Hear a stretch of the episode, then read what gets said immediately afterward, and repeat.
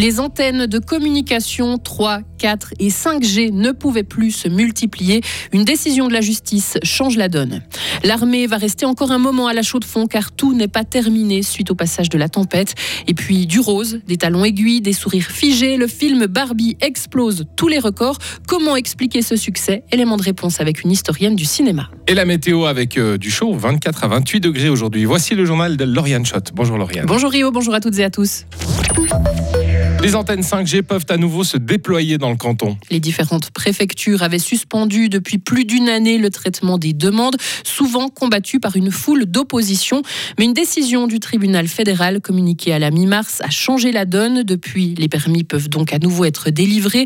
Il y en a eu 9 en Glane, 7 en Veuvez, 3 dans le district du Lac et 28 en Sarine.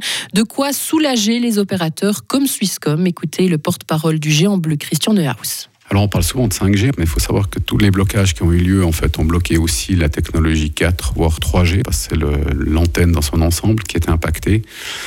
Et malheureusement, en fait, euh, dans différents cantons, dont Fribourg, on a eu euh, pas mal d'oppositions qui ont freiné massivement le développement de ce réseau et on, on espère pouvoir mettre les bouchées doubles maintenant pour, euh, pour rattraper un peu ce retard. Et cette année, la préfecture de la Gruyère et de la Broye n'ont pas encore délivré de, permis pour des antennes 5G, mais le traitement des dossiers a repris. Des autorisations devraient donc tomber prochainement. L'armée poursuit son intervention à la chaux de fond suite à la tempête qui a frappé la ville neuchâteloise. Sa mission est prolongée jusqu'au 23 août. Actuellement, la sécurisation des parcs est terminée. Il s'agira désormais de sécuriser les toitures. Une huitantaine de militaires a été déployée depuis la semaine passée à la chaux de fond pour aider les pompiers sur place.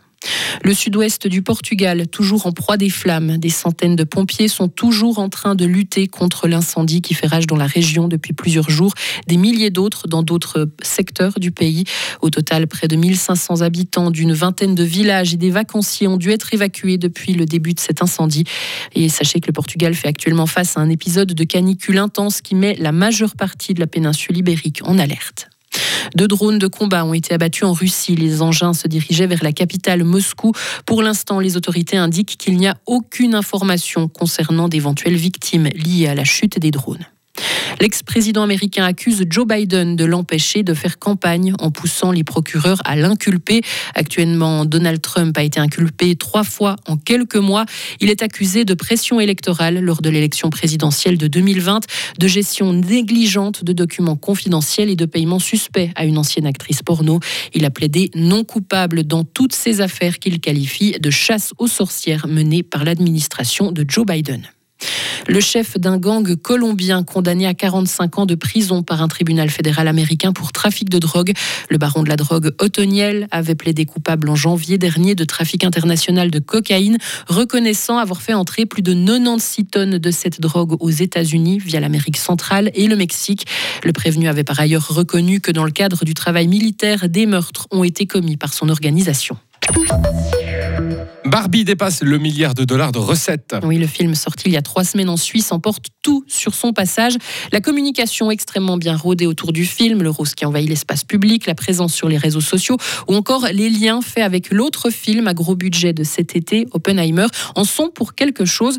Le succès du film est aussi une raison, le sujet du film est aussi une raison de son succès. Camille Huygen est historienne de l'art et du cinéma. On est face à un film drôle, touchant, qui en met plein la vue en termes de décor, de scénographie.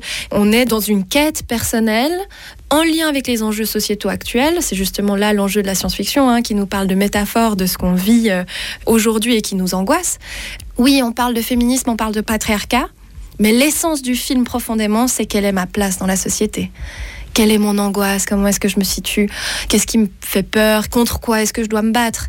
L'enjeu de ce film-là, c'est la quête identitaire. Et donc je pense que c'est pour ça aussi que ça peut toucher des publics masculins ou autres, parce que on parle de féminisme, mais c'est pas le, le sujet du film. Et dans notre région, en trois semaines, le film a fait environ 2000 entrées à Bulle et 1500 du côté de Payerne. Retrouvez toute l'info sur frappe et frappe.ch. La météo, avec les rencontres de folklore international du 14 au 20 août à Fribourg et dans tout le canton. Le temps du jour plutôt ensoleillé, quelques passages nuageux de moyenne altitude avec euh, ce sec et cette chaleur estivale puisqu'il va faire de 24 à 28 degrés. Jeudi, vendredi, le temps reste bien ensoleillé et très chaud. Pour notre week-end, il reste ensoleillé chaud et lourd avec quelques orages et surtout en montagne.